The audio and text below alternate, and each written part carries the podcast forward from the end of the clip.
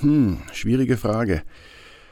Also zum einen hoffe ich natürlich, dass noch einige Highlights vor mir liegen. Andererseits habe ich natürlich auch schon viele sehr schöne Sachen hinter mir.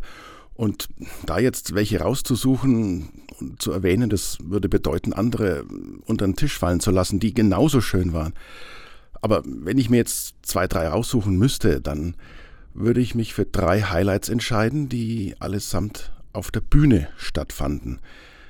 Ähm, und zwar war das vor einigen Jahren ein sehr schönes Zwei-Personen-Stück. Die besten Tage meines Lebens hieß es. Äh, das war eine wunderschöne romantische Komödie, wie es so schön heißt. Das haben wir auch über zwei, drei Jahre sogar gespielt, immer wieder.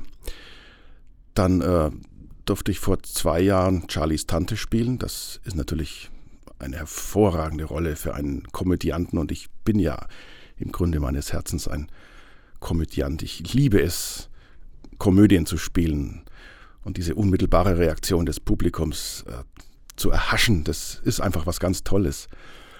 Und das Dritte, was ich jetzt noch erwähnen könnte, ja, das war auch ein Highlight bisher, das war erst letztes Jahr. Da durfte ich mit dem Midnight Story Orchestra aus Nürnberg zwei Live-Lesungen äh, abhalten. Das waren die Elixiere des Teufels von E.T.A. Hoffmann, also eine Gothic Gruselgeschichte mit Live-Musikbegleitung. Das war schon was ganz Tolles.